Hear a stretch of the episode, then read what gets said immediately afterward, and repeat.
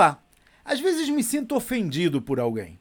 E é comum, nesses casos, dar à pessoa o benefício da dúvida, pensar que não foi a sua intenção. Em algumas ocasiões, a ofensa não é mesmo intencional, mas há outras em que eu apenas estou tentando evitar o confronto. E isso é ruim, tende a piorar o problema com o tempo. Por isso, hoje, quando acontece algo assim, eu tento conversar com o ofensor para colocar as cartas na mesa. E como essas conversas tendem a ser difíceis, eu trato do assunto como uma oportunidade para nós dois aprendermos e crescermos juntos, não como um embate.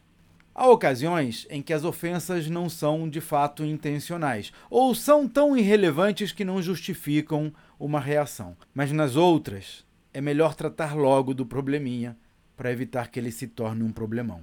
Esse é um dos temas que abordo nos meus treinamentos para ajudar empresários a fazer as suas empresas valerem várias vezes o que elas valem hoje. Conheça os detalhes no meu site claudionazajon.com.br. Até a próxima.